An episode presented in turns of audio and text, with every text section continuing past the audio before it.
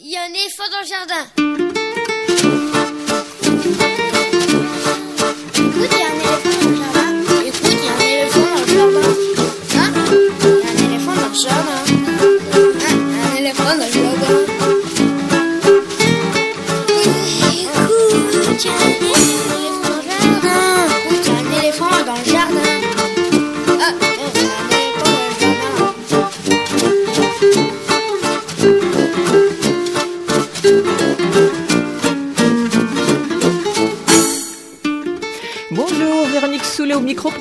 Culturelle des enfants, petits et grands en Ile-de-France. Ravi de vous retrouver après ces quelques mois de suspension pour une nouvelle saison de Écoute, il y a un éléphant dans le jardin et continuer de vous faire découvrir la création artistique pour les enfants dans ce qu'elle peut avoir de plus réussi, étonnant ou même exigeant, les artistes qui la font et qui l'imaginent, les personnes, les assos, les lieux qui la font partager aux enfants. Une émission pas seulement pour trouver de quoi les divertir, mais plutôt pour explorer la richesse, la diversité et l'intérêt de cette production. Je voudrais tout d'abord, bien sûr, remercier toute la fine équipe, Estelle, Laure et Véronique, qui ont pris le relais à ce micro tout au long de l'année dernière. D'ailleurs, Estelle Laurentin poursuit l'aventure avec nous cette année et j'en suis bien contente pour vous proposer chaque semaine une revue de presse sur une question d'actualité à propos des enfants ou des adolescents, mais aussi très bientôt une chronique régulière sur les spectacles de cirque dans toute leur variété. Au fil des émissions, vous entendrez les chroniqueurs fidèles à cette émission, Lionel Chenaille pour ses lectures, Mayalène Berasategui pour sa chronique sur l'enfance, Yves Vouvray, spécialiste du cinéma d'animation, Julien Prost et Quentin Le Guélec pour grands amateurs de jeux vidéo, mais aussi de nouvelles chroniques en particulier sur les travaux de recherche sur la culture enfantine, des cartes blanches confiées à des artistes pour réaliser leur émission dans l'émission, ou bien encore des tables rondes critiques et peut-être même des lives avec des musiciens, des chanteurs, et puis aussi des chroniques réalisées par les enfants ou avec les enfants tout au long de l'année. Bref, éveiller la curiosité et l'envie d'aller plus loin, c'est bien l'un des objectifs de cette émission depuis de nombreuses années, avec toujours autant d'enthousiasme et d'exigence. Alors euh, ce matin, on commencera en chanson avec notre traditionnel rendez-vous d'automne autour du Festival de Marne qui a démarré hier. Son programmateur, Gilles Avis, est venu avec quatre musiciens, pas du tout traditionnels, eux, le Nazazan Quartet, pour leur première création pour les enfants à Anigra, à Arcueil, le dimanche 14 octobre. Ce sera dans quelques instants. Ensuite, on retrouvera Estelle Laurentin pour sa revue de presse. Ce sera à 11h10. Et puis ensuite, le musée de Poche, le lieu culturel pour les enfants dans le 11e arrondissement, expose en ce moment les illustrations originales de Bastien Contraire, artiste, illustrateur, qui a publié plusieurs albums dont le premier, Les Intrus, apparu en octobre 2016 et pour lequel nous l'avions reçu à ce micro. L'exposition est donc l'occasion de le réécouter. Ce sera à 11h20. Et ensuite, Maya-Hélène Berasategui, historienne intéressée par les problématiques de l'enfance et qui aime bien gratter là où ça coince, poursuit sa chronique érudite. Et ce matin, il sera question de Happy Crashy. Oui, oui, Happy Crashy. Ce sera quelques minutes avant la fin. Et puis des infos sur les spectacles, les CD, les livres pour les enfants qui viennent de paraître. Bienvenue dans notre jardin. Vous écoutez Aligre FM. Nous sommes ensemble jusqu'à midi. C'est Gilles Brézard qui assure la mise en onde de l'émission. Merci Gilles. Je suis ravie de te retrouver pour cette nouvelle saison. L'adresse de la radio, 42 rue de Montreuil, dans le 11e. Le téléphone 01 40 24 29 29. C'est Gilles d'ailleurs qui vous répondra. Le site aligrefm.org sur lequel vous pouvez écouter, réécouter, télécharger cette émission dans quelques heures, mais aussi retrouver les différentes références, livres, lieux, événements que nous aurons évoqués. Vous y trouverez aussi le mail de l'émission pour nous envoyer un petit commentaire, une petite suggestion, nous faire part de vos découvertes ou tout simplement nous envoyer un petit bonjour, car encore et toujours, cela nous fait plaisir. Sans oublier le Facebook et le Twitter, celui de la radio, celui de l'émission. Et on commence en musique avec Henri Godon. C'est un truand avec des gants, son manteau noir, il sortait le soir. Il y a trois poils au menton et une verrue dans le front, avec un très grand nez, on l'appelait Johnny. La reine du quartier s'appelait Zoé. Elle n'était pas amie avec les autres bandits, faisait sa petite affaire. Elle était mercenaire avec sa grande épée en papier mâché. J'étais cowboy dans la rue. On faisait comme dans les vues. Je mettais les bandits KO.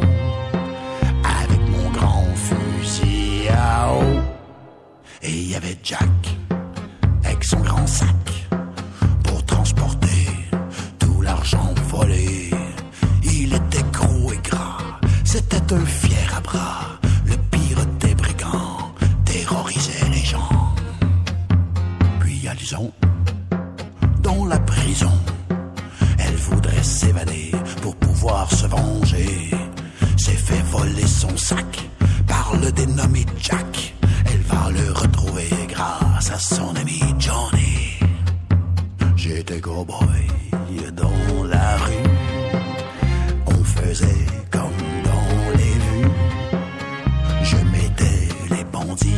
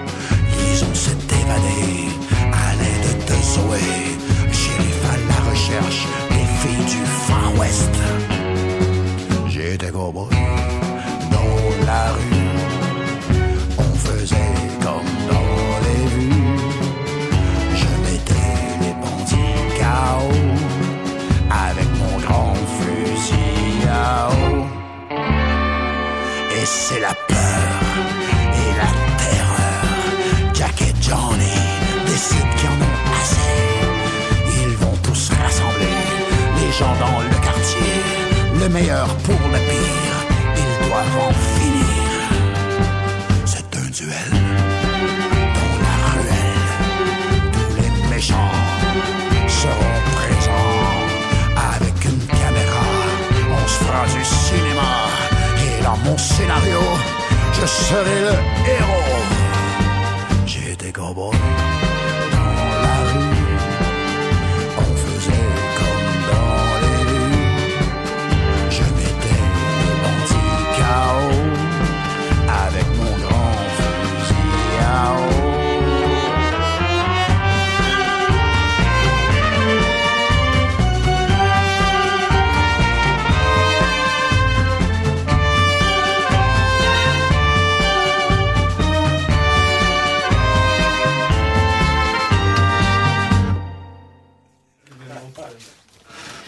Parmi les marronniers de cette émission, il y en a beaucoup, et il y en a beaucoup, car nous aimons être fidèles au projet que nous apprécions et que nous encourageons. Parmi ces marronniers, ces marronniers, donc, il y a le Festival de Marne, le festival de chansons proposé depuis un bon paquet d'années, bientôt 40, par le département du Val-de-Marne, Exagère un peu quand même. dans quelques 25 villes du département. Ce festival qui fait la part belle aux mots et à la diversité des artistes réserve, réserve une part de choix pour les enfants. Ça s'appelle le refrain des gamins avec pas moins de 18 concerts, parmi lesquels plusieurs créations. On y retrouve des artistes qu'on connaît bien, comme euh, le Voilà Voilà, Pascal Parizeau, Abel, entre autres, mais aussi des tout nouveaux talents dans le domaine jeune public que Gilles Avis, le programmateur du refrain des gamins, a l'art de savoir dénicher. Gilles Avis, vous l'entendez souvent ici, et pas seulement sous sa casquette de programmateur, mais aussi celle de critique ou d'ancien co-animateur de cette émission. Et donc je suis bien contente de commencer cette nouvelle saison avec lui.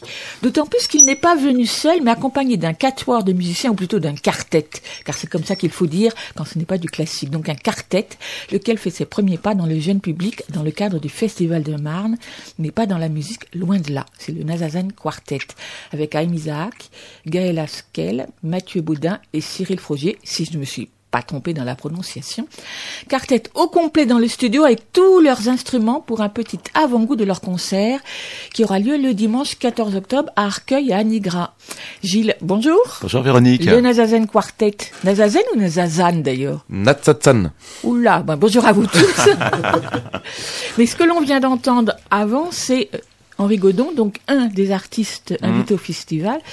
Euh, un invité de choix, euh, Gilles, parce que vraiment, Mais en tout cas, rare. en tout cas, oui, là, qui est rare euh, en France puisque ils sont euh, ici pour euh, deux trois semaines pour une tournée. pourquoi ils sont, ils sont plusieurs? Ah bah Henri Godon, c'est un groupe en fait. euh, ils sont réunis autour de Denis Massé, qui est un conteur-chanteur québécois. Et, euh, et Henri Godon, Henri Godon, euh, c'est un jeu de mots. C'est euh, le rigodon, c'est une danse, donc euh, Henri Godon, voilà. Et euh, Oula, oula. ah bah oui, Ah bah, voilà. Donc euh, donc ils, étaient, à, enfin ils sont cet après-midi à l'Estival de Saint-Germain-en-Laye et puis ils seront au Festival de Marne euh, la semaine prochaine. Voilà. 13 C'est- après-midi, le 13 samedi 13 après-midi à. Champigny. Voilà, Voilà, oui. donc euh, c'est vrai qu'on est content de les accueillir parce que bah, parce que c'est rare. Ils ont sorti deux albums en France et, euh, et, et ça fait plaisir parce que c'est aussi une musique euh, qui vient euh, qui vient d'ailleurs et que avec un accent, c'est qui vient d'ailleurs parce qu'il a un sacré accent et que c'est ça aussi les refrains des gamins, c'est-à-dire que c'est une ouverture euh, sur le monde. C'est aussi ce qu'on a envie de, de, de donner, de faire découvrir euh, aux enfants et aux parents. Bon, Gilles, je te tutoie évidemment. Ah bah hein. oui, Depuis ah le temps bah qu'on oui. se connaît, on va pas faire des manières. Euh, Ça fait combien de temps que tu programmes au Festival de Marne Tais-toi, arrête. ça fait 21 ans. C'est pas si jeune que ça, dis Non, donc. mais dis donc, je te signale que le festival n'a pas 40 ans Ah bon? bientôt, et c'est 32. Donc, euh, Ah, j'ai on, mal est, lu. on est quand même un petit oui, peu loin. mais mes lunettes fonctionnent mal alors. Et donc, est-ce qu'au bout de 21 années, 21 années, il y a toujours autant de pépites à découvrir Oui. et à faire découvrir? Ouais, oui, oui. Je- vraiment, je dis oui. Euh, parce qu'en fait, euh, il y a beaucoup plus euh, peut-être de gens qui s'intéressent au jeune public. Il y a des gens qui viennent de tous horizons, euh, la preuve avec nos invités de ce matin, et, euh, et voilà, des chanteurs qui viennent euh, qui viennent du monde peut-être euh, plus adulte, enfin de, du spectacle adulte, et qui euh, et qui aujourd'hui euh, s'intéressent aux enfants. Il y en a, moi je trouve de, de, de plus en plus. Alors ce qui manque parfois c'est les moyens, donc euh, on a beaucoup de spectacles euh, en duo, voire en trio. Moi j'ai un peu du mal à trouver Ah, parfois des spectacles. ceux qui Et sont ouais. ceux qui viennent là aujourd'hui qui sont dans le studio, ils ont tellement pas de moyens qu'ils sont venus avec des arrosoirs. C'est ça, c'est ça. hallucinant. Mais euh, du coup, oui, mais en tout cas, pour euh, voilà, pour euh, revenir à quelque chose d'un tout petit peu plus sérieux, c'est vrai que j'ai voilà parfois du mal à trouver pour des grandes grandes scènes des spectacles avec euh, quatre ou cinq protagonistes. Ça, c'est un peu plus compliqué parfois. Alors, est-ce que tu peux présenter, bon, rapidement, hein, parce que j'ai dit tout à l'heure que c'est un marronnier, mais c'est vrai que c'est un marronnier. Ouais, un marronnier, est-ce que c'est, est-ce que ce serait pas un petit peu euh, Non, ce n'est pas péjoratif bon, du tout. D'accord. c'est parce que c'est l'automne. Non, j'ai regardé dans le dictionnaire, ce n'est pas péjoratif. D'accord. Euh, bah oui, il y a, y a pas mal de pas mal de spectacles, des villes en plus cette année. Euh, moi, j'essaie de faire aussi des choses toujours euh, variées, euh, qu'il y ait un équilibre entre euh, des, euh, des, des, des spectacles musicaux, théâtre musical, des tours de chant, des chansons un peu de patrimoine, euh, des, des chansons vraiment de création. Donc euh, c'est un peu un équilibre entre tout ça. Ça commence cet après-midi à Ivry-sur-Seine avec Timé la création de la compagnie du porte-voix, là aussi qui est, qui est vraiment un mélange euh, euh, de, de, de, de, de plein d'univers, c'est-à-dire qu'il y a de la danse, il y a de la musique, il y a du chant, pardon, il y a vraiment tout un côté euh, très visuel aussi qui est, euh, qui est important dans ce spectacle, et c'est, aussi ça que j'aime, c'est-à-dire que ce soit la rencontre de plein, plein d'arts. Donc euh, Timé cet après-midi, euh, donc euh, au, au théâtre euh, Antoine Vitesse d'Ivry, euh, à Gentilly vendredi le voilà voilà, c'est une- c'est quelque chose qu'on entend pas mal dans cette émission et il est tout seul. bien. Voilà, il est tout seul en scène. Cédric Levert, il fait vraiment le show. Son spectacle s'appelle Show devant. C'est vendredi soir euh, à la salle des fêtes à 19h à, à Gentilly. Euh, samedi, on a le Baya Trio qu'on écoutera tout à l'heure, un trio de Belges qui ont pris des chansons du monde euh, en les chantant dans la langue d'origine et en faisant des petites euh, adaptations Ah, euh, en français. Euh, non, pas en belge, en tout cas pas en flamand. voilà, et puis on retrouvera. Alors, on trouve aussi euh, des gens. euh, voilà, il y a, y a- y a des gens qu'on n'a jamais vus au festival, comme euh, le Baya Trio, comme Nazadzan, mais euh, ou comme la compagnie du porte-voix dont je parlais. Mais il y a aussi des gens qu'on retrouve. Je pense qu'à Pascal Parizeau, c'est son nouveau spectacle, c'est Super Chat. Mais mais c'est vrai que il y a des gens qu'on aime, dont on aime suivre le travail. C'est son cas. Il sera à Rungis samedi et, et ce sera à 18h. Il y a aussi Monsieur Lune, c'est aussi la première fois qu'on l'a dans le festival. Moi, j'adore son nouveau spectacle. C'est euh, un spectacle qui s'appelle Le Dernier Jour. C'est le dernier jour d'école. Et, euh, et parce que... euh, Bah, c'est bien pour démarrer l'année. oui, mais parce qu'il va déménager le, le, le, le- le garçon. Et, euh, et puis du coup, il va se passer plein de choses. Et, et, et il n'a pas osé dire à une jeune fille qu'il l'aimait. Et c'est maintenant ou jamais. Donc c'est un peu l'histoire de, de ce dernier jour. Je te laisse en présenter encore un. Ah ben, euh, écoute, Bah oui, il y en a 18. Non, C'est pas attends, possible de je- les présenter deux, tous. deux. Ou alors, faut les Euh, grouper. Ouais, deux. Euh, dimanche 7, euh, à Ablon-sur-Seine, il y aura l'école des fables. C'est une création euh, du Festival de Mars. En tout cas, c'est une aide à la création. C'est un spectacle que j'avais vu euh, à l'Européen. Et puis, en fait, je trouvais qu'il y avait vraiment quelque chose de chouette dans la dans, la musicalité, dans les textes, euh, dans, dans ce que racontait euh, et, toute la légèreté de ce propos. Et puis en fait, euh, là, il y a eu un travail de recréation avec un metteur en scène. Et donc, ce sera à Blon dimanche 7. Et le deuxième, ça, c'est un peu un des gros morceaux du festival. C'est à Vitry-sur-Seine. C'est à 16h. C'est Gainsbourg for Kids, c'est-à-dire un spectacle autour des chansons de Serge Gainsbourg, mais pensé pour les enfants. Avec la même équipe, euh, euh, voilà, dimanche après-midi, avec la même équipe que que ce qu'on avait pu aimer pour euh, Nino Ferrer ou pour euh, ou pour Jodassin, c'est-à-dire euh, Ben Ricourt, François Garnier et Cheveux. Et puis moi, j'ai comme glissé celui que j'ai envie de découvrir parce que je les aime. C'est Lutri Urbaine et Zig Zazou pour leur spectacle Clap. Ah mais j'allais aussi. j'allais dire après. Ah oui, ben là j'ai dit maintenant parce que. Ah mais ça c'est pas tout de suite, c'est vers la fin du festival. C'est-à-dire c'est dans dans dix jours. Alors maintenant, j'aimerais bien, puisque nous avons Hmm. en live et le groupe en entier, ce qui est quand même assez incroyable, je vous remercie tous les quatre de, de vous être levés tôt ce matin pour être là avec nous. Euh, donc le Nazazan Quartet, que je prononce pas très bien. Donc Gilles, je voudrais bien que tu les présentes et surtout que tu nous dises comment tu les as découverts, parce qu'une des particularités, c'est que c'est la première fois qu'ils font un spectacle pour le jeune public. Alors euh, oui, c'est leur première fois, enfin je crois. Peut-être euh, séparément, peut-être séparément, peut-être séparément. euh, Il y en a qui ont joué dans du. Oui, oui, on a, moi, j'ai Ah, faut s'approcher, des- faut approcher le micro. On a quelques spectacles jeune public et puis Ah, là, c'est- Mathieu. là, ah c'est moi, c'est Mathieu, oui. Et, euh, non, du, du jeune public, euh, moi j'en ai fait en, en théâtre. Ensemble, on, on- c'est la deuxième expérience qu'on fait, c'est des essais. euh, et puis euh, on a fait quelques concerts dans lesquels il y avait des enfants. C'est comme ça qu'on a construit au fur et à mesure un, un spectacle en se disant tiens on pourrait le destiner un qui soit euh, vraiment jeune public euh, Hmm, et qui accompagne leurs parents plutôt que l'inverse. hmm.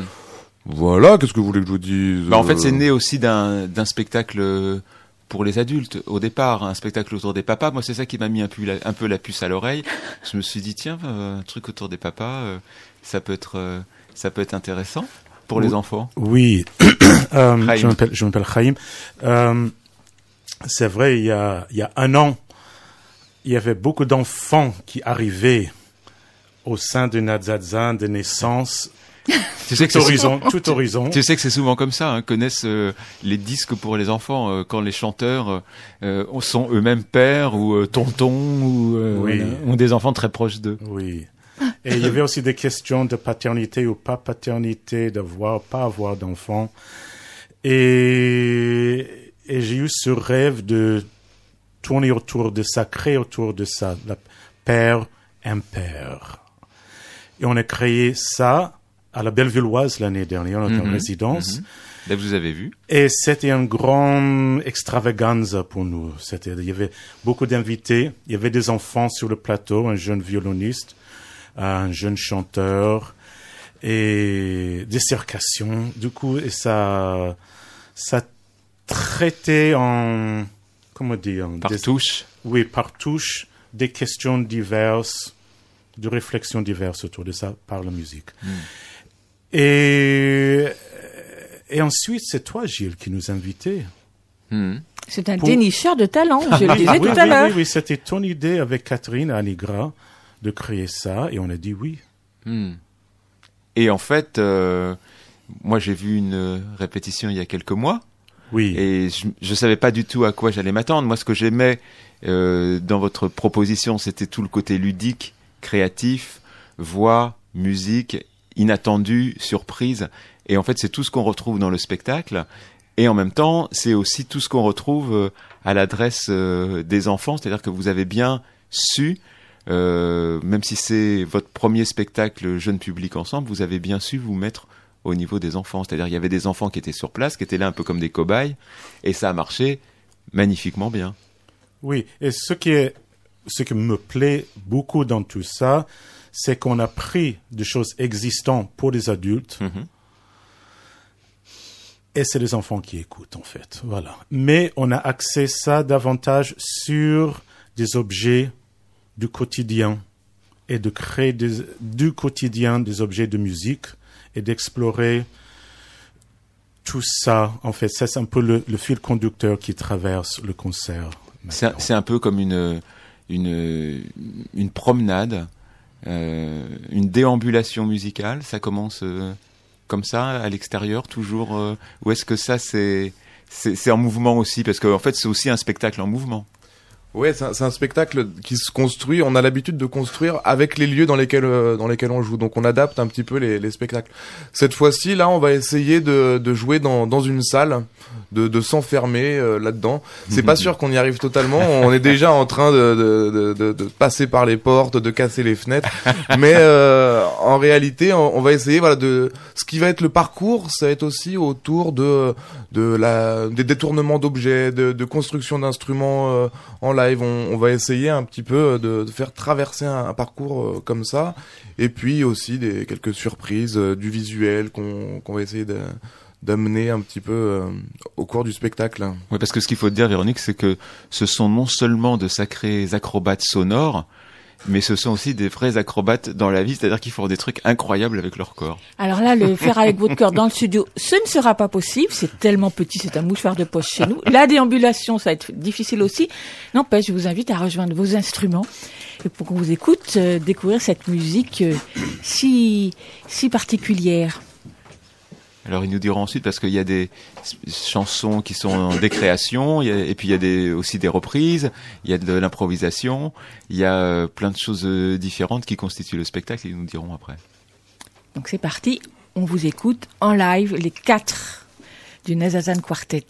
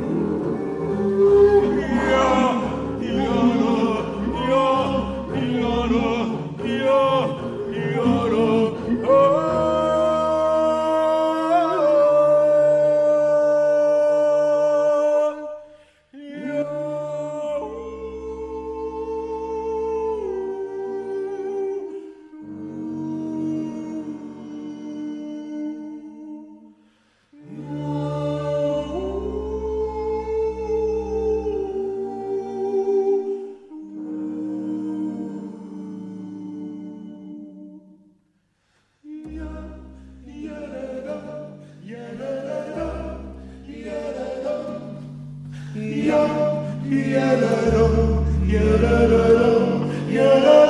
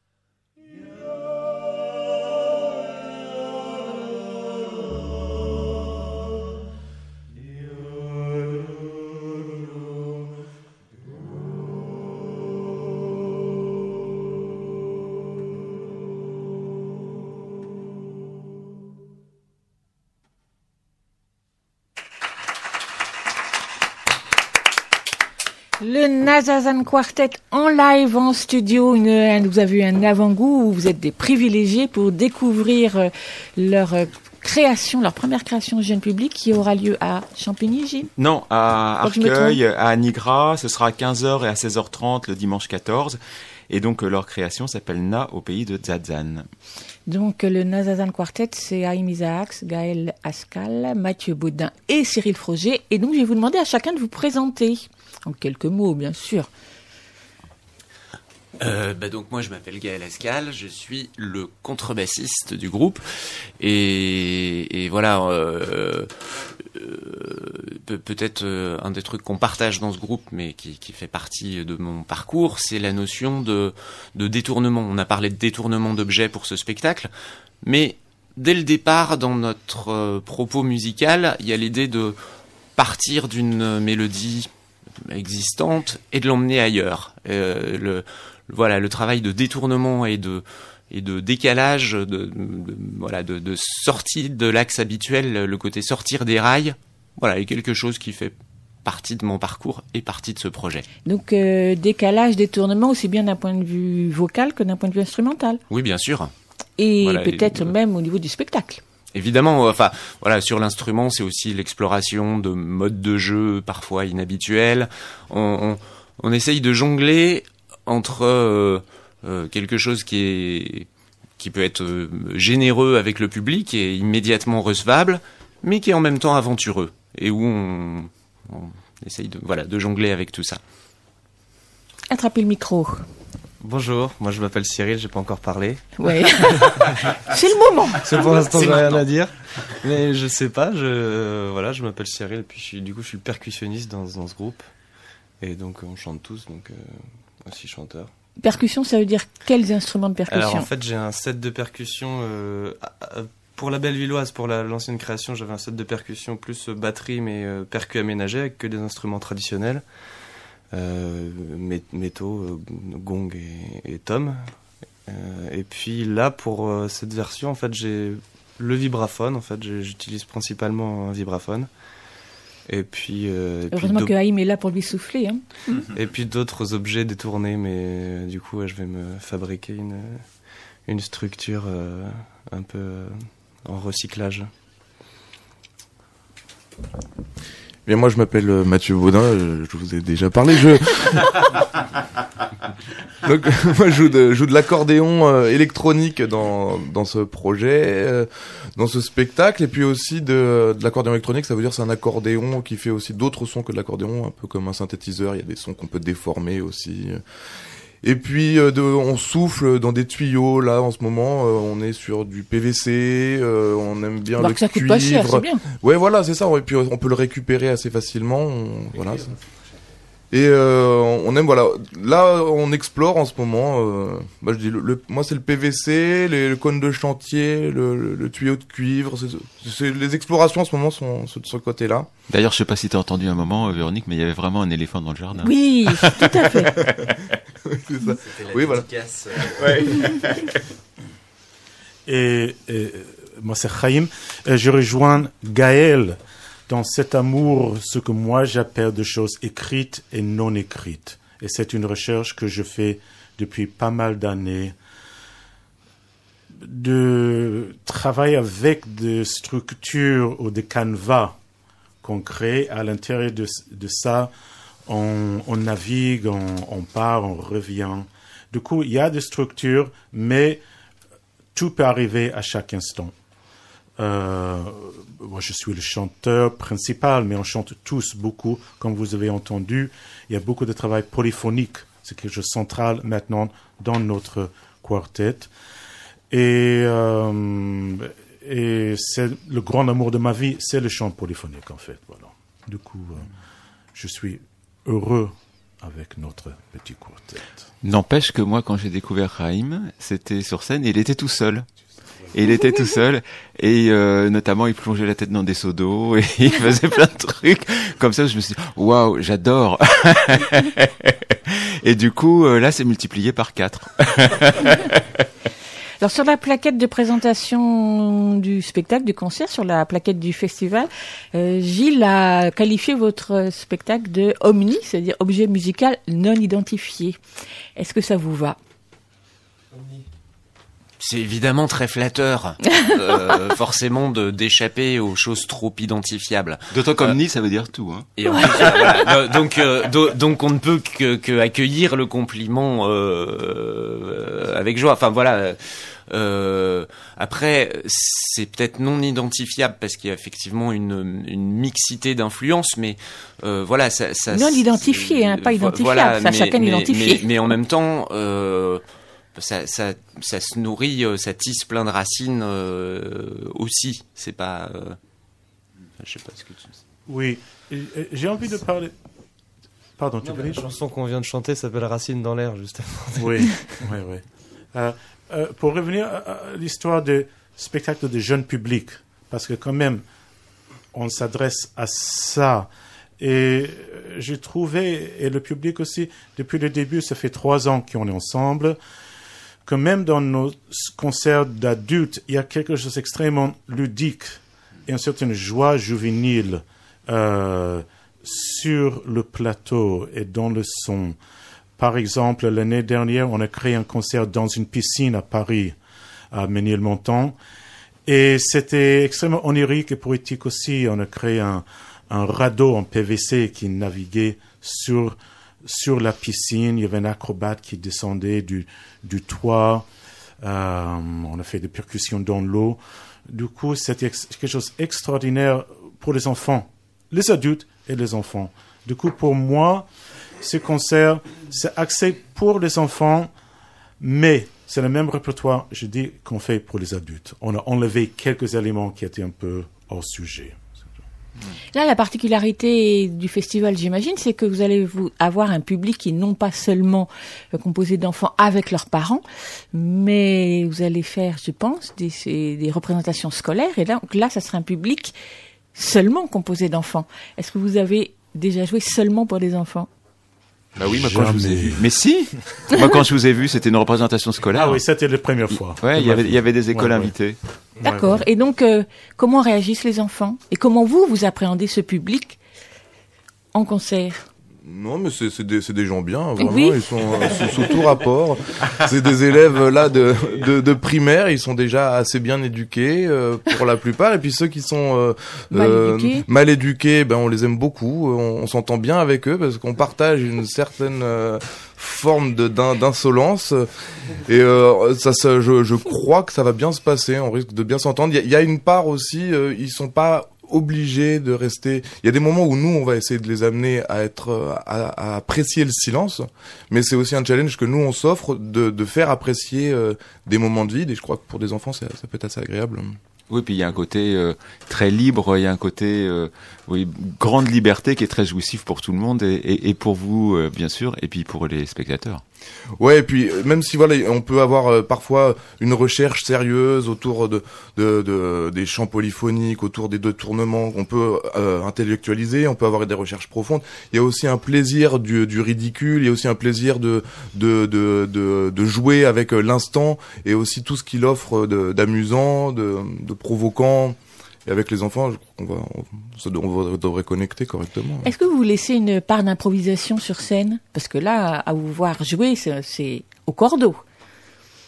Mais je crois que c'est ce que ce que dit Raïm, c'est-à-dire qu'on travaille sur euh, des, des des canevas qui sont écrits, on travaille, mais en même temps, le, on sait pas ce qui va se passer euh, au moment où on va commencer. Il y a des choses qui sont surprenantes et on s'en sert, on, on s'amuse de, de ça, et c'est c'est ce qui fait aussi que c'est c'est vivant. C'est euh, en, ça qu'on s'amuse et c'est en ça qu'on va bien s'entendre avec le, le public parce que si quelque chose se passe, on a les oreilles ouvertes pour s'en servir, pour jouer avec et, euh, et continuer ensemble quoi. Il voulait rajouter quelque chose? Oui, non, c'était juste oui. pour rebondir là-dessus. On a effectivement un, un- en amont euh, du, de, de la présentation sur scène un travail au cordeau où on, où on a des points de rendez-vous très précis, mais qui nous servent en fait à avoir énormément de liberté quand on est au plateau ensemble. Entre nous, tous les coups sont permis. On se fait euh, suffisamment confiance les uns avec les autres pour, euh, voilà, s'il y en a un qui veut déclencher une surprise, il peut. et euh, du coup ça nous maintient en alerte. Euh, et, et c'est et c'est à ça qu'on aime jouer aussi. Voilà. Euh, ce- ce- en fait, pour nous, un concert réussi, c'est un concert où on se surprend. Euh, voilà. On n'a pas, on, on l'a pas dit, mais vous chantez en plusieurs langues. Il y a plusieurs, euh, plusieurs sources d'inspiration. C'est pas uniquement que sur un répertoire. Alors, en fait, dans ce concert pour jeune public, ce qu'on va vous chanter maintenant, c'est la seule langue réelle. Sinon, c'est que de- des langues inventées. En général, dans les autres concerts, il y a beaucoup de langues différentes, Uh-huh. en hébreu, en arabe, en espagnol. Et là, on va chanter en... C'est quoi C'est gaélique? C'est... C'est c'est- c'est- c'est une langue. c'est- euh, c'est gaélique, c'est- gaélique. Patois écossais du XIIe siècle. C'est ça, patois écossais du XIIe siècle. Et, euh, et sinon, c'est de langue inventée, en fait, cette fois-ci. quoi. Eh bien alors on vous écoute dans cette langue d'un siècle passé. Alors pendant qu'il s'installe, moi je voulais quand même dire que c'était un spectacle qui avait aussi été aidé par le festival. C'est aussi une aide à la création. Et temps d'en parler. Voilà, comme euh, voilà, comme comme le spectacle aussi de Lady Do et Monsieur Papa qu'on découvrira à Sucy-en-Brie euh, le 17, c'est et, et- et l'école des fables dont je parlais tout à l'heure, ce sont trois spectacles aidés à la création. Mais tout de suite, place au Nazazan Quartet en direct, en live, dans le studio d'Eligre FM.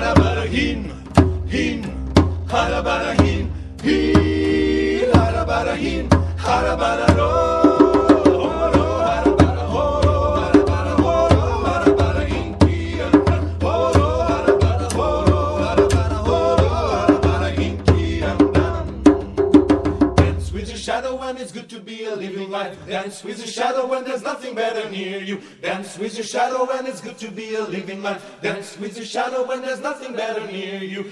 Dance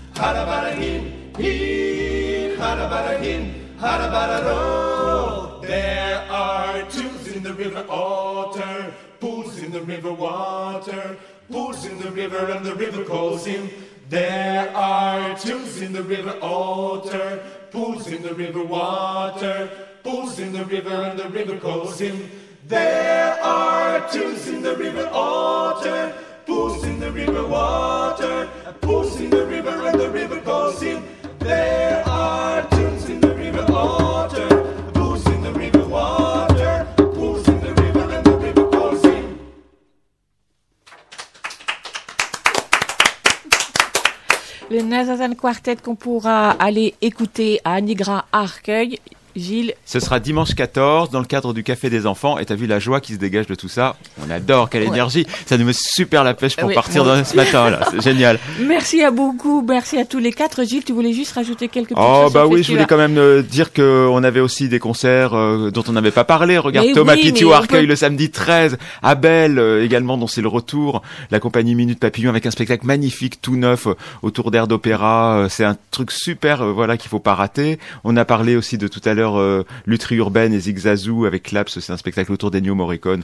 J'adore. Voilà, un spectacle autour du rock à Cachan qui s'appelle Little Rock Story. Bref, si vous pouvez tout, euh, tout retrouver sur le site du festival festivaldemarne.org. Le tarif c'est 6 euros pour tout le monde, les petits et les grands. Donc euh, voilà, ça vaut pas la peine de s'en priver. C'est jusqu'au 20 octobre. Euh, Il y en a pour tous les goûts, pour tous les âges. On vous attend. Merci Je beaucoup, crois que c'est tout Gilles. dit. Ah, il y a un numéro de téléphone 0145 15 07 07. Il y a Internet, tu sais, ça existe. Ouais, mais je l'ai dit déjà. Oui, Festivaldemarne.org. mais il y a tout ça. Il y aura aussi le numéro de téléphone. En revanche, avant que vous nous quittiez le Nazazan Quartet, je vous demanderai d'inaugurer notre cahier à dédicace, celui de l'émission, de nous laisser une petite dédicace que nos auditeurs pourront retrouver sur notre Facebook. Donc je vous laisse le cahier, les crayons. Et merci à vous, à tous les quatre. Merci. Gi- Merci. Gilles, on écoute Monsieur Lune. Oui, Monsieur Lune, euh, qui sera euh, donc euh, cette semaine euh, samedi à, à Vincennes, à l'auditorium Jean-Pierre Miquel, c'est à partir de 17h et on adore ce dernier jour. Et on écoute tout de suite Monsieur Lune.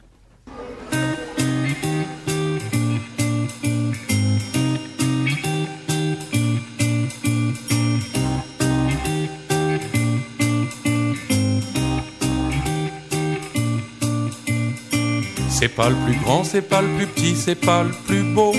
C'est pas le plus moche, c'est pas le plus chouette, c'est pas le plus chaud. Il est normal comme toi et moi, comme elle et lui. Quand il s'endort, il rêve comme vous des yeux, des films. Si toi aussi un jour tu pars très loin d'ici, si tu t'en vas, si tu as peur d'une autre vie, retourne-toi, regarde-nous droit dans les yeux, tu y verras de rigolos pas malheureux. Il est des nôtres. Les années qui passent n'y changeront rien. Il restera des nôtres. Comme ces vieilles chansons, ces doux refrains.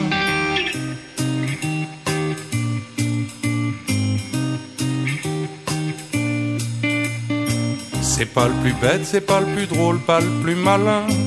C'est pas le plus cool, pas le plus méchant, ça c'est certain.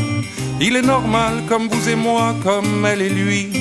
Quand il s'endort, il rêve comme vous de ses amis. Si toi aussi un jour la vie t'emmène ailleurs, si tu t'en vas très loin d'ici que tu as peur, retourne-toi, regarde-nous droit dans les yeux, tu y verras de rigolos plutôt joyeux. Oh, il est des nôtres. Les années restera des nôtres. Comme ces vieilles chansons, ces doux refrains. Oh, il est des nôtres. Les années qui passent n'y changeront rien. Il restera des nôtres. Comme ces vieilles chansons, ces doux refrains. Avec nous les enfants.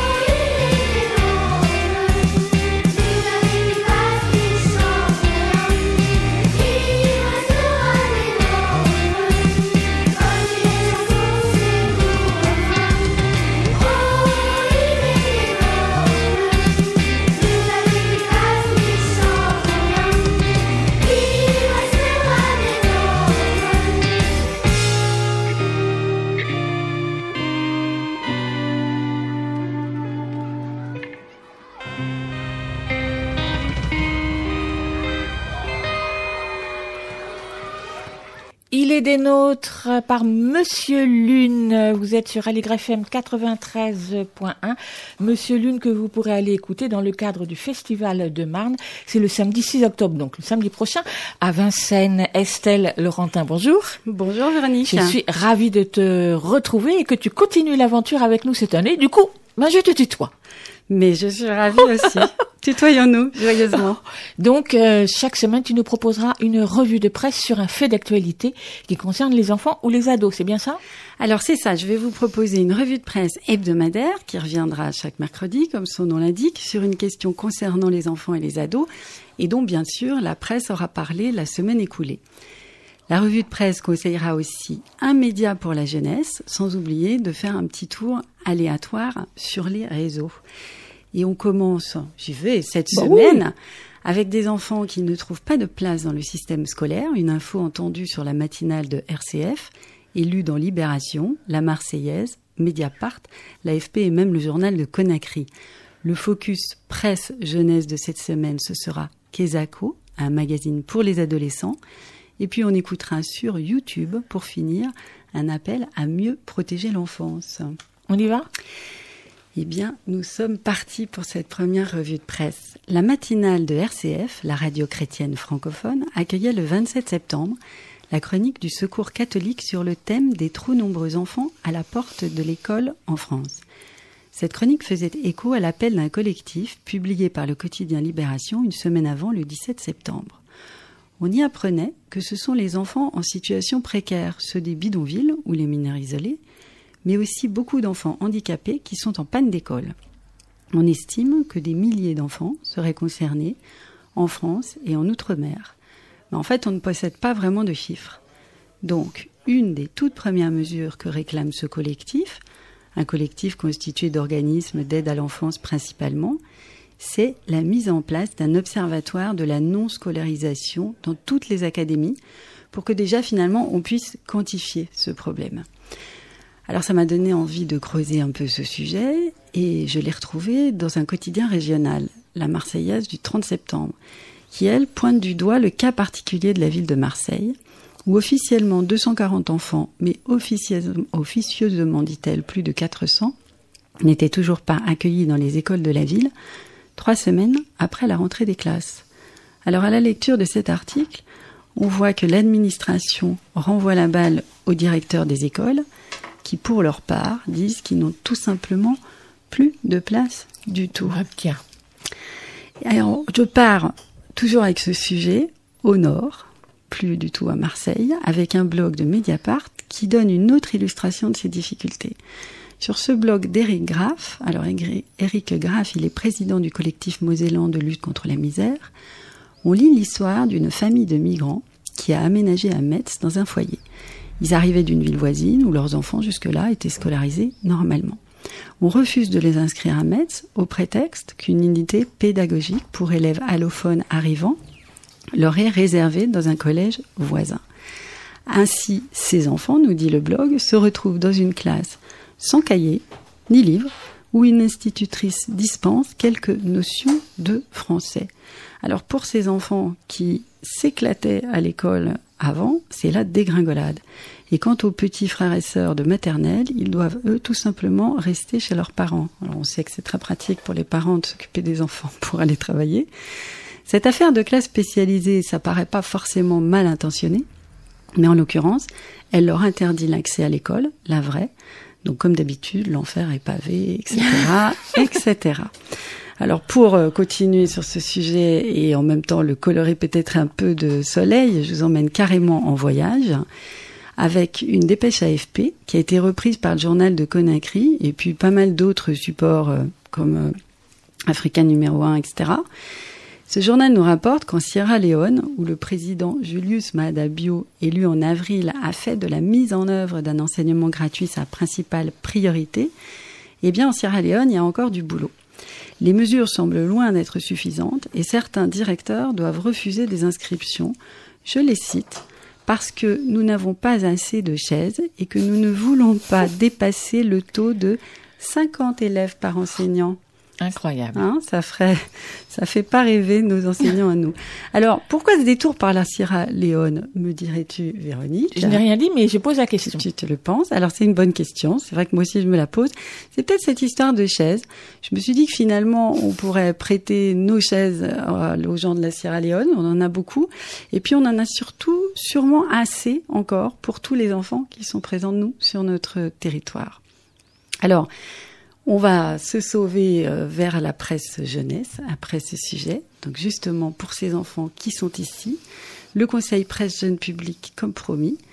J'ai farfouillé dans les rayons juniors des kiosques à journaux virtuels et je me suis intéressée à un bimensuel qui s'appelle Kezako, le mag des questions de société. Il propose dans son numéro de septembre un article simple, bien écrit, sur la responsabilité pénale des adolescents. À ne pas confondre, nous dit-il, avec la majorité pénale. Pas du tout la même chose. Alors, qu'est-ce qui peut arriver à un mineur qui enfreint la loi? Que risquent au fond ses parents, d'ailleurs? Des questions qui trouvent leur réponse dans cette revue, à côté d'autres sujets comme les clichés sur les femmes au volant. Bon, ça, on connaît. Hein Donc, euh, mort au tournant, hors note, mort au tournant, that is the question. Ou plus sérieux, un retour sur le destin de Gandhi. Alors en résumé, euh, Véronique, tu m'as dit développe, qu'on donne un peu envie aux gens de lire ce magazine, et c'est vrai qu'ils le méritent. En résumé, ce Kezako, il propose aux lecteurs d'affûter leur ménage, de mieux comprendre les questions qui animent notre société, et surtout d'apprendre à se forger leur propre opinion. Il présente aux jeunes des thèmes de société sans détour, en les prenant pour ce qu'ils sont, ces jeunes, c'est-à-dire les acteurs de la société d'aujourd'hui et surtout de celle de demain. Kezako s'est édité depuis septembre 2015 par Henrik B. Éditions, une jeune maison indépendante, avec un comité, pédagogique composé de professeurs et de juristes, et puis des auteurs qui sont journalistes, psychologues, mathématiciens, etc. C'est donc un mag sérieux et pas du tout ennuyeux à découvrir et commander sur leur site parce que c'est pas particulièrement vendu en kiosque. Donc ce site, on le donnera sur le site de l'émission, mais je le donne quand même www.kezako-mundi.com. Et puis après ce conseil jeune presse jeunesse, hop, hop, hop, je me jette sur la toile, dans la toile, et je termine par un appel. Que dis-je? Une alerte qui a été partagée cette semaine sur Twitter et Facebook, celle de la journaliste Françoise Laborde qui pousse un cri d'alarme sur l'enfance maltraitée en France. On l'écoute. La maltraitance à enfants en France, c'est des chiffres qui devraient nous faire honte. Deux enfants tués par semaine, 73 000 interventions de police et de gendarmerie pour des faits de violence, sexuelle ou pas, c'est-à-dire 200 par jour, 7 000 viols de mineurs par an, c'est-à-dire 20 par jour, 300 000 enfants qui sont pris en charge directement ou indirectement par l'aide sociale à l'enfance. Ouais, voilà. Alors, euh, Véro, moi, je trouvais ça sympa de finir sur cette petite note fun et guillerette. Oui, oui, c'est hein. très guillerette. Je sens qu'on commence bien l'année, là. Ça met d'aplomb. Alors, euh, les taux de partage sont pas foufous hein, pour cet appel, quelques centaines tout au plus. On est loin des buzz que génèrent les provocations bien basiques de nos rappeurs les plus connus. Alors, bah, écoutez, on médite tout ça en écoutant Alain Bachung, Les petits enfants, une chanson de circonstance. Et puis la prochaine fois, Véronique, c'est promis, j'essaierai de faire une revue de presse avec des sujets rigolos. Merci Estelle et à samedi prochain, à mercredi prochain. À mercredi.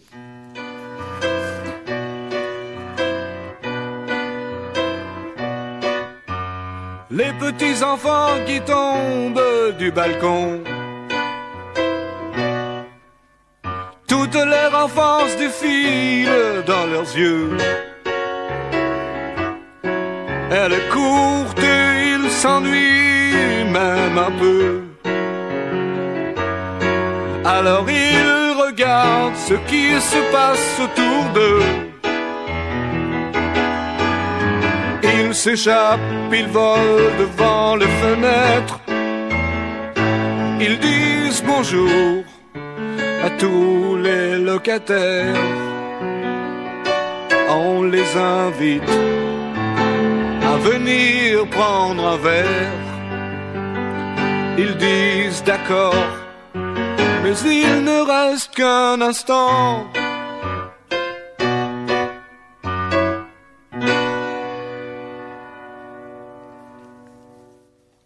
À l'YFM 93.1, écoute, il y a un éléphant dans le jardin.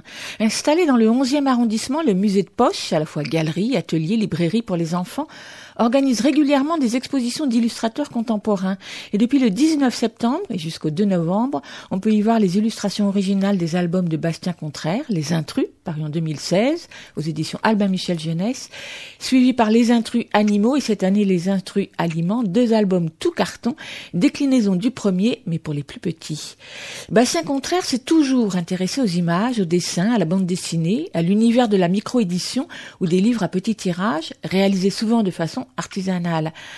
Avec euh, Les Intrus, il propose aux enfants un album à la fois élégant, joyeux et espiègle, car sous son apparente simplicité, de grandes planches, sur chacune desquelles est alignée bien sagement, sans un mot, une collection d'une douzaine d'objets, animaux, plantes. Sous son apparente simplicité, donc, cet album invite à ouvrir l'œil. À chaque fois, un intrus est glissé parmi eux, au premier regard peu repérable, tant sa forme, sa taille, ses couleurs s'ajustent à celles des on- onze autres. La tortue à la carapace ronde parmi les couvre-chefs, la théière ventrue parmi les poules, coqs, pintades et autres volailles, l'avion parmi les insectes ou encore, non sans humour, l'humain parmi les singes, le sous-marin parmi les cétacés ou le serpent parmi les vêtements, telle une jolie ceinture. À chacun alors d'imaginer, de deviner ce que cet intrus vient faire là, simple incongruité ou relation plus subtile avec les autres images. D'autant que ces images se déclinent toutes seulement en deux couleurs, enfin plutôt trois, rose framboise, vert vif, et une couleur plus sombre obtenue par la superposition des deux, des couleurs que l'impression en ton direct rend particulièrement tonique. Une trentaine de doubles pages, donc plus de 350 images, toutes réalisées au pochoir avec beaucoup de finesse et de délicatesse, en particulier celles des insectes aux pattes très fines. Toutes ces grandes doubles pages, telles des planches naturalistes, jouent direct, discrètement avec l'imagerie des années 50 pour donner des compositions très harmonieuses. Avec leur regard bien plus aiguisé que le nôtre, les jeunes enfants s'amusent à débusquer les intrus et ne manquent pas de vouloir connaître les noms des différentes races de vaches, de chiens ou de bêtes à cornes. Mais là, Bastien Contraire ne nous facilite pas la tâche car il n'y a aucune indication. À la sortie de cet album, nous l'avions reçu, Bastien Contraire, à ce micro pour en parler. Et ce matin, nous vous proposons de réécouter cette interview. Bastien, bonjour. Bonjour. Donc c'est voulu de ne pas avoir donné les noms de ces 350 objets? En fait, euh, je pense que j'avais à cœur de faire, c'était de faire un bouquin avec des partis pris très forts, et notamment celui qu'il y ait le minimum de texte, à part euh, le titre, le nom de l'auteur et les quelques mentions légales qu'on doit poser sur un livre. Il n'y a après, euh, il n'y a aucun texte. Et dans mon idée, c'était aussi peut-être l'idée de, de faire confiance au lecteur, qu'il y ait un jeu qui soit assez immédiat et que le jeune lecteur ou le plus âgé euh, lui faire confiance, peut se dire Eh, que Confiance, confiance, comment on devine les noms des différentes races bovines? Excusez-moi, mais il y a quoi? Il y a, il y a 11 vaches, c'est ça? Oui. Moi, j'ai été élevé dans le Limousin. Ah, bah ça, voilà. ça, ça va vient tout naturellement. Non, mais plus sérieusement, je pense que le, le fait qu'il n'y ait pas de texte du tout, euh, ni d'indication de comment jouer ce jeu-là, c'est une manière de, de penser que les images vont parler d'elles-mêmes et que euh, le lecteur pourra s'en débrouiller ou peut-être s'interroger, mais trouver la solution euh, de lui-même. Ou ne pas les trouver du tout. Voilà. Après, effectivement, on peut être curieux et rechercher le nom des mais vous, vous les connaissez, les noms de tous ces animaux, euh, Ah, dans ces différents chiens ou les différentes feuilles d'arbres aussi? Ah bah, ça a été l'occasion pour moi justement de beaucoup euh, m'amuser à faire des recherches sur euh, les races de vaches, de chiens, les différents objets, parce que évidemment pour les trouver, en trouver des images, faut savoir les nommer. Et donc effectivement, j'ai appris beaucoup de choses en faisant ce livre sur la diversité en général. Alors pour réaliser les, les intrus, qu'est-ce que vous vous êtes donné comme contrainte, hormis le fait justement qu'il y ait le minimum de texte, de mots? Eh bien, je pense que la, la contrainte principale, c'est déjà de travailler au pochoir. Pour vous, c'est une contrainte. Alors, c'est-à-dire que c'est en pour moi c'est ce que quelque chose que j'apprécie particulièrement, mais le travail au pochoir en soi crée des fortes contraintes puisqu'on peut pas dessiner n'importe quelle forme. Par exemple, vous pouvez pas dessiner un O. S'il y a un trou au milieu, vous êtes obligé de faire toujours des formes pleines. Je veux bien que vous réexpliquiez déjà ce Ouais. qu'est le pochoir qui est... Alors la, la technique du pochoir, c'est une technique qui est très commune, qu'on voit tous les jours, même euh, sur la route, puisque c'est comme ça qu'est dessinée par exemple la signalisation, qui est euh, tout simplement l'idée de faire une découpe dans du carton pour pouvoir après euh, reproduire cette une forme comme des multiples. Moi, c'est une technique que j'ai apprise en fait où- quand j'ai commencé euh, Papier Gâché, qui était une petite revue que j'ai lancée euh, avec euh, ma compagne on avait envie d'avoir une intervention directe sur la couverture, comme c'était des objets qui étaient de toute façon à tirage très limité. On avait envie qu'il y ait un côté, une intervention directe, et donc on a commencé à faire les couvertures de ces livres au pochoir, dans l'idée qu'on puisse faire une centaine d'exemplaires et reproduire comme ça 100 fois le même dessin. En plus, l'avantage c'est que pour faire du pochoir, on n'a pas besoin d'un matériel très compliqué. C'était beaucoup plus simple à faire que la sérigraphie. On peut faire ça dans sa cuisine, sur son bureau. Il suffit d'un bout de carton, d'un cutter et d'un peu de peinture. Donc c'est une technique que euh, j'ai de plus en plus appréciée, mais qui euh, oblige à simplifier beaucoup les formes et finalement leur donne souvent un aspect très iconique. Je pense qui est bien appliqué là dans les intrus dans le sens où euh, quand on dessine un lion, euh, on essaie de dessiner le lion plutôt qu'un lion. C'est un peu comme si on faisait un, un panneau de signalisation et qu'on dirait attention, il y a un lion. Attention, passage de lion. Et tout à coup, on doit dessiner un lion qui soit reconnaissable euh, par tout le monde. N'empêche, tout à l'heure, j'évoquais cette planche de bestioles, Mhm. dorifores, fourmis et autres, euh, autres insectes. Oui. Euh, là, non, ce ne sont pas des formes simples. Alors, ce sont toujours des formes pleines, c'est-à-dire qu'il peut pas y avoir un trou au milieu. Mais par contre, on peut, euh, comme euh, les, les originaux euh, des intrus sont assez grand format, sont, en fait, chaque page, c'est un format euh, A1, si je me souviens bien, le format d'une affiche. Donc assez grand quand même, ça, ça veut dire que du coup on arrive à une certaine finesse quand même, on peut faire des détails qui après seront reproduits de manière un peu plus petite et donc seront un peu plus fins. Mais effectivement, il faut faire attention de ne pas déborder aussi quand on met la peinture. C'est Donc le, un pochoir, savoir-faire. donc le pochoir, c'était la première contrainte que vous êtes fixée. Oui, et puis euh, l'idée aussi de travailler seulement en bichromie, c'est-à-dire avec deux couleurs, et la couleur qui est créée par euh, la superposition euh, des deux couleurs. Euh, donc J'ai pas su la nommer cette couleur de par superposition, donc je n'ai pas osé le faire. Je sais pas si c'était un marron, un vert Oui, sombre. c'est une couleur un peu indéfinissable qui est euh, un espèce de brun, oui, un brun un peu sombre, qui est créé par la, euh, la superposition du rouge et du vert. Et euh, c'est aussi un jeu graphique. Du coup, ça, le fait d'avoir des contraintes comme ça assez fortes, moi, c'est assez fortes, c'est toujours quelque chose qui me plaît assez. Et ça permet de, de créer comme ça aussi peut-être un effet de répétition qui permet de faire un petit peu, euh, de créer une unité dans le livre et aussi de faire un petit peu abstraction euh, du côté iconique, c'est-à-dire que tout à coup, bah, du coup, on a une vache verte, une autre qui est euh, framboise. Et dans la répétition des pages, ça permet comme ça que l'intrus soit aussi beaucoup, beaucoup mieux dissimulé, puisqu'il va pas se signaler par une couleur particulière. Alors pourquoi le ro- un rose et un vert, ces deux couleurs complémentaires? Je pose ces questions-là parce que en parcourant euh, votre blog ou les Ouais. pages Facebook euh, et, les images que Mhm. vous aimez bien donner à voir euh, à vos visiteurs, euh, j'ai vu qu'il y avait souvent du rose et du vert dans les images que vous proposiez. Alors est-ce que c'est une couleur qu'on retrouve, des couleurs qu'on retrouve très souvent dans les créations graphiques? Alors comme euh, ça, ça, j'ai mis euh, tout un temps, euh, ça a été quand même un, un long travail ce, ce livre-là. Du coup, ça fait un bout de temps que je suis immergé dans le rose et le vert. Ah oui, c'est donc c'est plutôt dans l'autre sens qu'il faut voir les moi. choses, oui. Et euh, pour ces couleurs-là, en fait, moi j'avais envie de prendre des couleurs qui soient, euh, enfin que je trouve élégantes et euh, à la fois qui soient presque comme des couleurs un peu données au hasard, un vert un peu un peu brutal comme ça et un rouge rose pas très défini qui est en fait le, le- le rouge primaire. J'avais envie que ce soit comme si euh, comme c'est un travail au pochoir, comme si on avait trouvé ces deux pots de peinture là qui restaient euh, pour faire une signalétique et on avait décidé de les prendre, mais que ce soit pas forcément euh, des couleurs euh, très précieuses ou trop dans la joliesse, mais au contraire quelque chose d'un, qui soit comme un peu donné comme ça. Alors comment est né le désir de faire un livre pour les enfants? Parce que comme je te le disais en introduction, vous êtes un passionné d'images depuis Mhm. Oui. très longtemps, donc vous auriez pu faire un livre pour enfants depuis très longtemps. Mais non, ça arrive maintenant. Bah, je pense d'abord que euh, c'est vrai que ça fait un petit bout de temps que je suis actif dans le milieu de la micro-édition, mais comme j'ai pas de formation artistique euh, particulière, ça a été un petit peu ma manière à moi de faire un peu mes armes. Et justement, ça a été euh, l'occasion de beaucoup expérimenter dans plein de directions différentes, jusqu'à trouver une pratique que j'ai envie d'approfondir, qui est celle-là, qui est le jeu avec les couleurs, les formes, le travail un peu minimal qu'impose euh, le pochoir. Et donc, euh, et d'ailleurs, c'est finalement le pochoir, c'était la manière dont je faisais les couvertures des livres. Et progressivement, euh, faire les couvertures m'a plus intéressé que de faire le contenu. Donc, je me suis concentré là-dessus.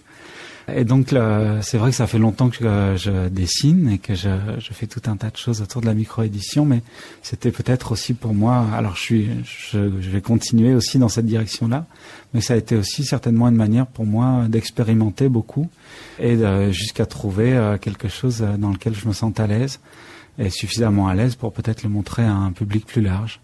Avec euh, la volonté donc de non pas raconter une histoire, parce qu'il n'y a Mhm. pas de récit, sauf Oui. celui qu'on va se créer dans sa tête, mais plutôt à donner à voir des images avec lesquelles chacun va vagabonder euh, dans sa tête. Oui, en fait, moi, je suis assez fasciné par la question de la lecture des images, euh, les pictogrammes, euh, les panneaux de signalisation. Là.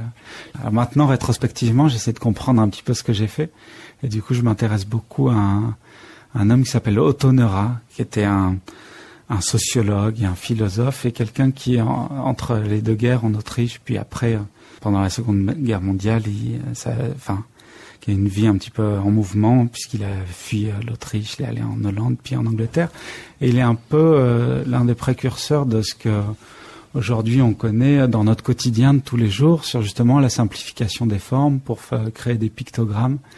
Euh, la lecture des images, lui, pensait que les musées du futur, on, on verrait des espèces de grands dioramas avec plein de et qu'on pourrait comprendre le monde juste en regardant des images comme ça et des séries d'images avec le minimum de texte. Et euh, du coup, c'est des choses qui m'intéressent beaucoup. Aussi parce que le- la lecture des images, c'est un savoir qui est un peu inconscient. C'est-à-dire qu'on ne sait pas qui nous a appris que quand on voit un bonhomme, euh, on sait que c'est les toilettes pour les garçons et que quand on voit une dame, euh, c'est les toilettes pour les filles. C'est des choses qui nous sont... euh, dont on a l'impression que c'est un peu inné, alors qu'on les a forcément apprises, mais on a oublié comment est-ce qu'on les avait apprises. Et quand on, ce type de livre-là, c'est aussi euh, essayer de remettre un petit peu euh, en jeu qu'est-ce que c'est d'être euh, face à une série d'images, comment est-ce qu'on peut s'y interroger? Et c'est aussi pour ça qu'il n'y a pas de texte, pour revenir à la question dont on parlait tout à l'heure. Donc 29 planches avec, Mhm. avec chaque fois 12 images dans la, parmi lesquelles s'est glissé un intrus qui a un lien, comme je disais tout à l'heure, soit par la forme, soit de façon plus subtile, quand il s'agit par exemple des voitures, euh, quelqu'un qui court parmi les voitures, euh, ou, euh, ou parmi les singes, euh, une femme en mouvement et qui a à peu près le dos aussi rond que, ce- que celui des singes. Comment vous avez choisi ces thématiques d'abord? Est-ce que c'était là aussi les formes et l'envie de représenter certaines formes qui vous ont motivé pour euh, les sélectionner? Oui, c'est vrai qu'il y a une forte envie de représenter. D'abord, ça m'a beaucoup euh, plu euh, l'idée de, de pouvoir comme ça faire. euh, Enfin, il y avait d'abord l'idée que ce, principe-là, un peu minimal, fonctionnerait avec l'accumulation. C'est-à-dire que c'est une fois qu'on a atteint une certaine masse comme ça de pages qu'on arrive à apprécier, je trouve aussi toute la diversité, la richesse d'un principe très simple. Un petit peu comme souvent dans les démarches minimales, c'est aussi la série qui fait que on arrive à s'imprégner vraiment d'une idée assez simple. Aussi, moi, un- je prends un grand plaisir tout simplement à représenter, y compris, euh, je me suis rendu compte que plus les objets étaient euh, un peu banals, euh, triviaux, comme la page où c'est le matériel de bureau, un rouleau de scotch, plus, Par contre, je pas prenais compris du plaisir pourquoi c'était un escargot qui venait se glisser parmi les, les stylos les, et les ciseaux. Euh, je trouvais que la- souvent les, les rapports euh, sont ou des rapports d'opposition ou des rapports un peu de, de rappel euh, formel. Et là, je trouvais que entre le rouleau scotch et la, la rondeur de la coquille d'escargot, il y avait quelque chose qui Donc pouvait. c'était euh, l'harmonie de la page, là. Ouais, tout à fait, ouais. Effectivement, tout est harmonieux et, et tout s'agence sur les pages. Je me suis posé des questions sur euh, quand on construit comme ça un, ima un imagier, parce que finalement c'est un imagier Mhm. Oui. pour les enfants de 3 ans qui vont reconnaître ou pas des objets de, de leur quotidien ou au contraire euh, en découvrir. Comment les pages s'enchaînent? Parce que dans un livre, la tourne des pages, comme on dit, c'est Mhm. repasser d'une page à une autre. Oui. Là où on suspend sa lecture, c'est un moment important euh, qui fait s'enchaîner des représentations dans sa Oui. tête. Est-ce que là, ça vous a questionné ou au contraire, chaque planche est à voir de façon complètement autonome? Alors c'est pas quelque chose que, sur lequel je me suis interrogé au départ, en tout cas a priori. J'ai surtout accumulé comme ça un, un certain nombre de, de planches en, en ayant l'idée de représenter un peu tout, euh, que ça touche des thèmes très différents, a à la fois des animaux, des objets, des machines, plein de choses, de, la nourriture, plein de choses différentes, des plantes aussi. Et euh, par la suite, quand j'ai dû composer le livre, en tout cas qu'on s'est interrogé aussi euh, avec euh, mon éditrice sur comment le composer, ce qu'on a essayé de faire, c'était de- d'essayer d'éviter les blocs thématiques et au contraire que chaque page soit une surprise. Et donc euh, que le livre soit assez équilibré, mais que chaque fois qu'on tourne la page, finalement, on soit dans un monde totalement euh, différent. Et que le, le, le petit exercice qu'on se donne à faire, de trouver l'intrus, soit du coup euh, à chaque fois aussi renouvelé par le fait qu'il n'y ait pas de continuité finalement. Vous avez ramé pour certaines pages? Ah oui, c'est enfin ramer. c'est surtout, je pense, ce qui est intéressant. Ce enfin, ce qui m'a demandé un peu d'effort, c'était toujours de d'approfondir finalement. euh, on a une connaissance un peu super- superficielle. euh, on a une image, par exemple, de ce que c'est qu'un chien ou ce que c'est qu'un champignon. Et forcément, pour faire euh, une douzaine d'images différentes, on doit toujours approfondir sur qu'est-ce que toutes les différentes formes que peuvent prendre telle ou telle page. Et puis après, c'était aussi ce qui m'a, en tout cas, donné pas mal à réfléchir. C'était aussi comment trouver le bon intrus. Qu'un bon intrus, c'était à la fois quelque chose qui pouvait se fondre dans la masse, et puis, si possible, qu'il n'y ait pas qu'un jeu que formel, qu'il y ait un espèce de petit clin d'œil, un humour. Là, je vois par exemple, vous êtes sur une page il n'y a que des oiseaux et un œuf. Formellement, on voit tout de suite évidemment que l'œuf n'a pas du tout la même forme qu'un oiseau, mais on voit bien le, bien sûr le rapport un peu chronologique qui est finalement que l'intrus soit toujours euh, en réponse par rapport au reste des éléments euh, et de manière différente. Il y a à la fois un intrus et pas d'intrus, puisque dans l'œuf, il y a bien sûr un oiseau. Les intrus de Bastien Contraire, édité aux éditions Albin Michel Jeunesse. Vous avez demandé de choisir euh, une, un extrait musical à faire écouter aux auditeurs. Je crois que vous y avez passé la soirée hier. Je suis désolée d'avoir gâché votre soirée d'hier. Qu'est-ce Ah, que mais vous avez choisi Alors, c'était pas désagréable du tout, parce que j'ai passé la soirée à écouter de la musique, mais comme j'en écoute beaucoup, c'était difficile de s'arrêter sur un seul morceau.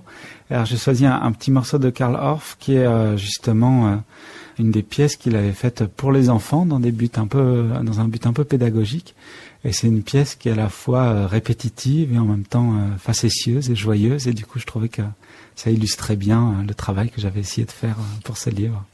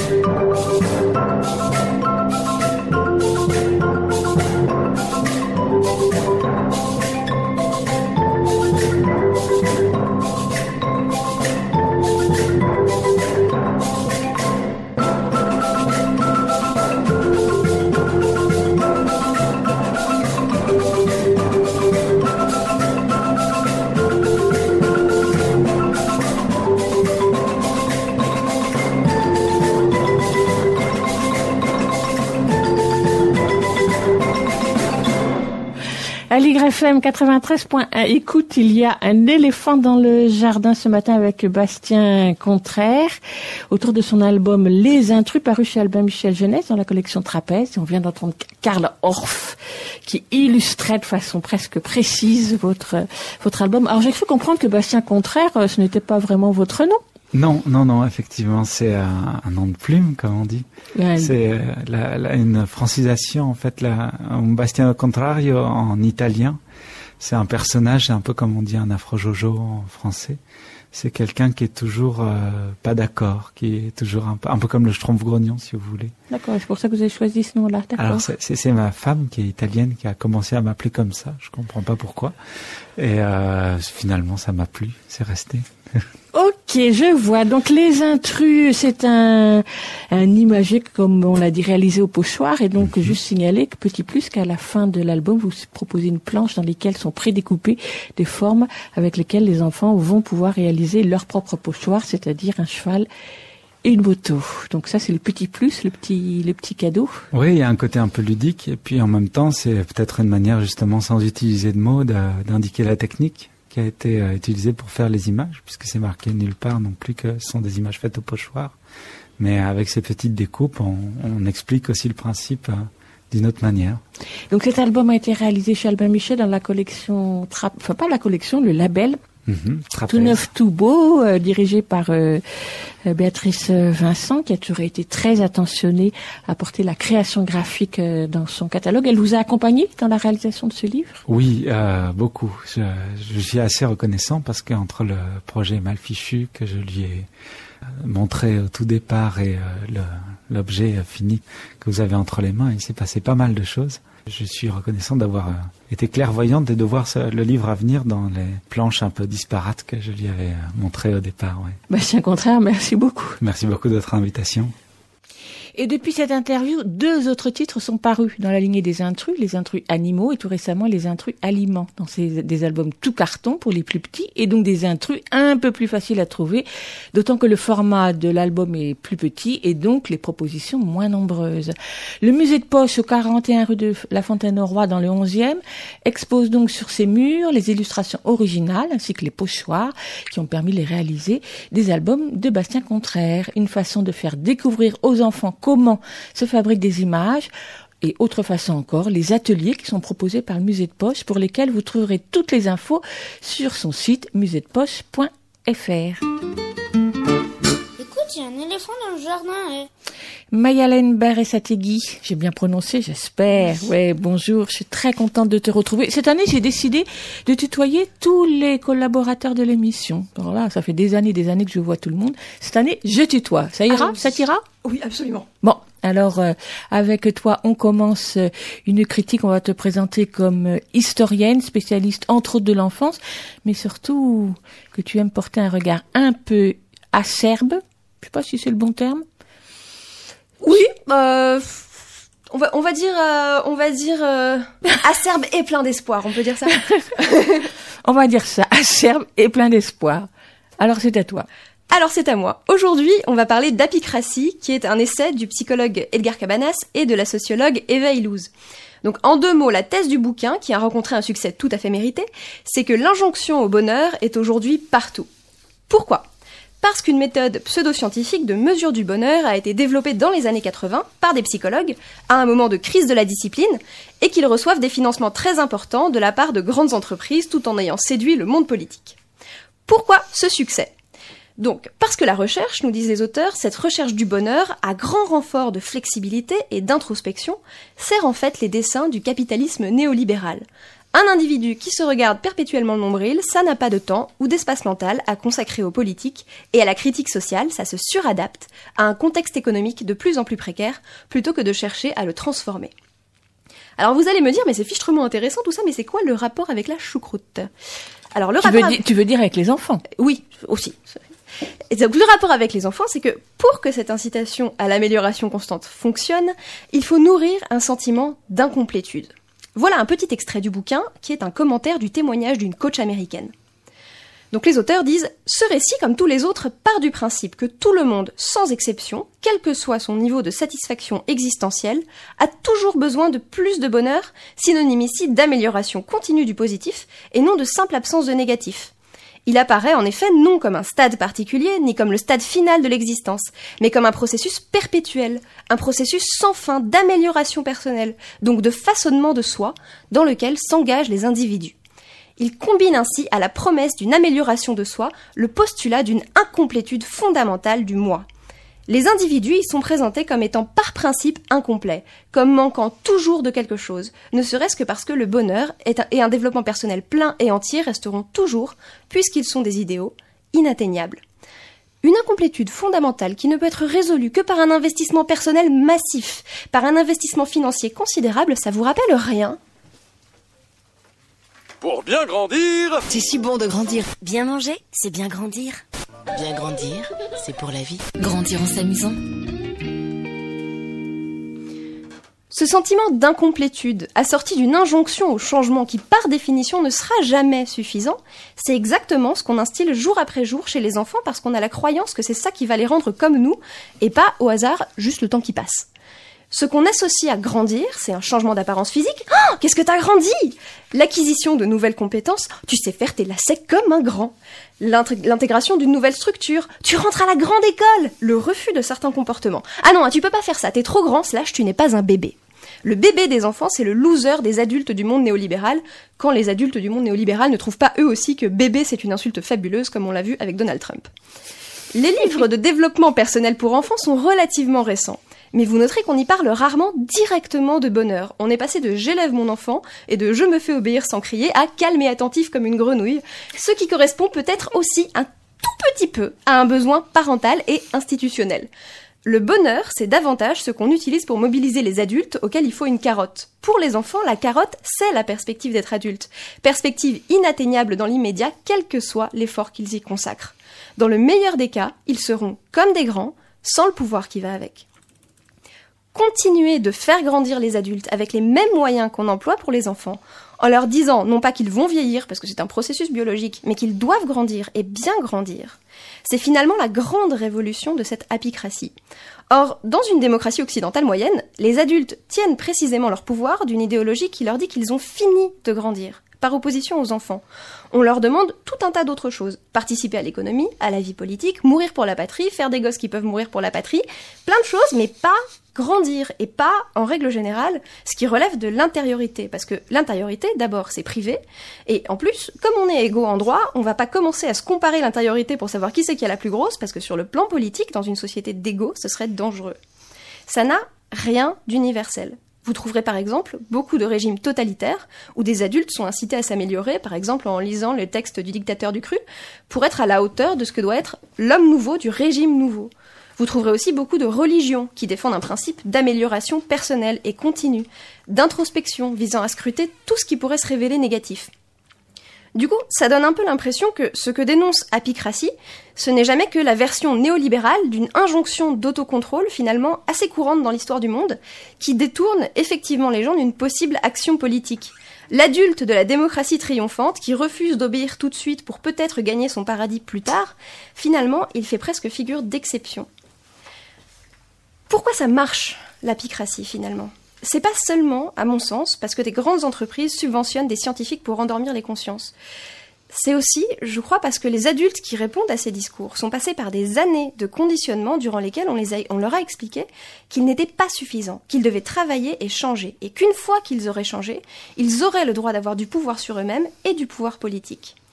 Peut-être faut-il voir un lien entre l'allongement de la scolarité, ce moment de la vie où on travaille sans contrepartie financière et sans reconnaissance sociale et où on est constamment évalué, et le secret de cette course au bonheur qui finalement a quelque chose de très familier.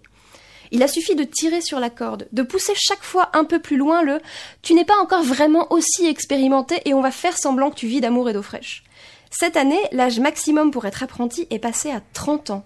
Et les jeunes continuent de courir. Un jour, c'est promis, ils seront plus comme des grands, ils seront des grands comme les autres. En un mot commençant, le tu n'as pas ce qu'il faut pour exercer le pouvoir, tu dois changer, a servi et sert encore la domination des adultes. La vraie nouveauté, qui témoigne de la crise démocratique et économique que nous traversons, c'est que cette stratégie est en train de se retourner contre eux. Merci Marie-Hélène. Voilà de quoi réfléchir les jours qui vont suivre. Merci beaucoup et on se retrouve donc dans un mois. À bientôt. À bientôt.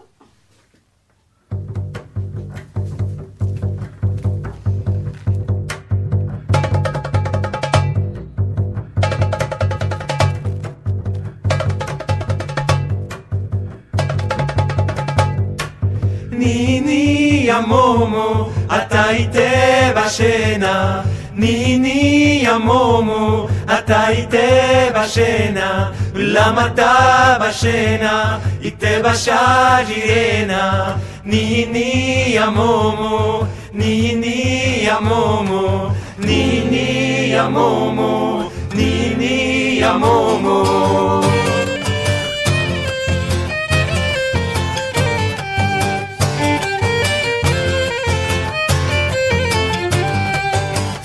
Dodo, ma chérie, le dîner n'est pas encore cuit. Ma chérie, fais dodo, le dîner n'est pas encore Trio, dont on entend juste quelques notes de, de musique et de chansons, qui seront ce samedi après-midi à 15h à Alfortville, toujours dans le cadre du Festival de Marne. Et c'est avec eux qu'on termine cette émission. Écoute, il y a un éléphant dans le jardin, le, la- le premier, la première de la saison 2018-2019. On se retrouve mercredi prochain. Bonne semaine. À la prochaine. À plus. À la prochaine. À plus. À la prochaine. À plus. À la prochaine. Demain, j'ai oublié de, de, de saluer les, les techniciens de cette émission. Du coup, je, je cherche mon papier. Je ne sais pas s'il est encore temps de donner leur nom. Gilles Brézard. Et c'est trop tard, on a été coupé. Non, on n'a pas été coupé. Alors, Mathieu Dolphus, Gilles Brézard, merci à tous les deux. À plus. À la prochaine. À plus. À la prochaine. À plus. À la prochaine. À plus. À la prochaine. À plus. À la prochaine. À plus. À la prochaine.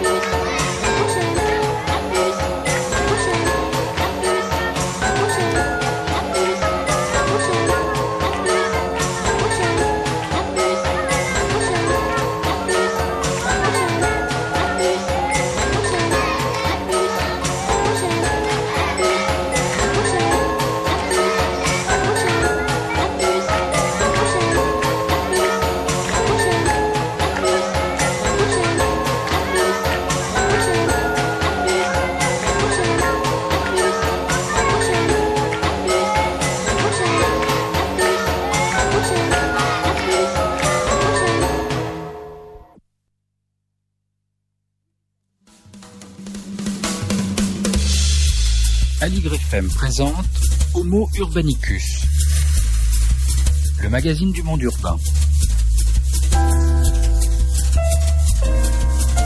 Les deuxième et quatrième lundis du mois à 10h sur 93.1. Au croisement de l'histoire, de l'urbanisme, de l'architecture, de la sociologie, une réflexion sur l'urbain. Découvrez les villes dans la ville.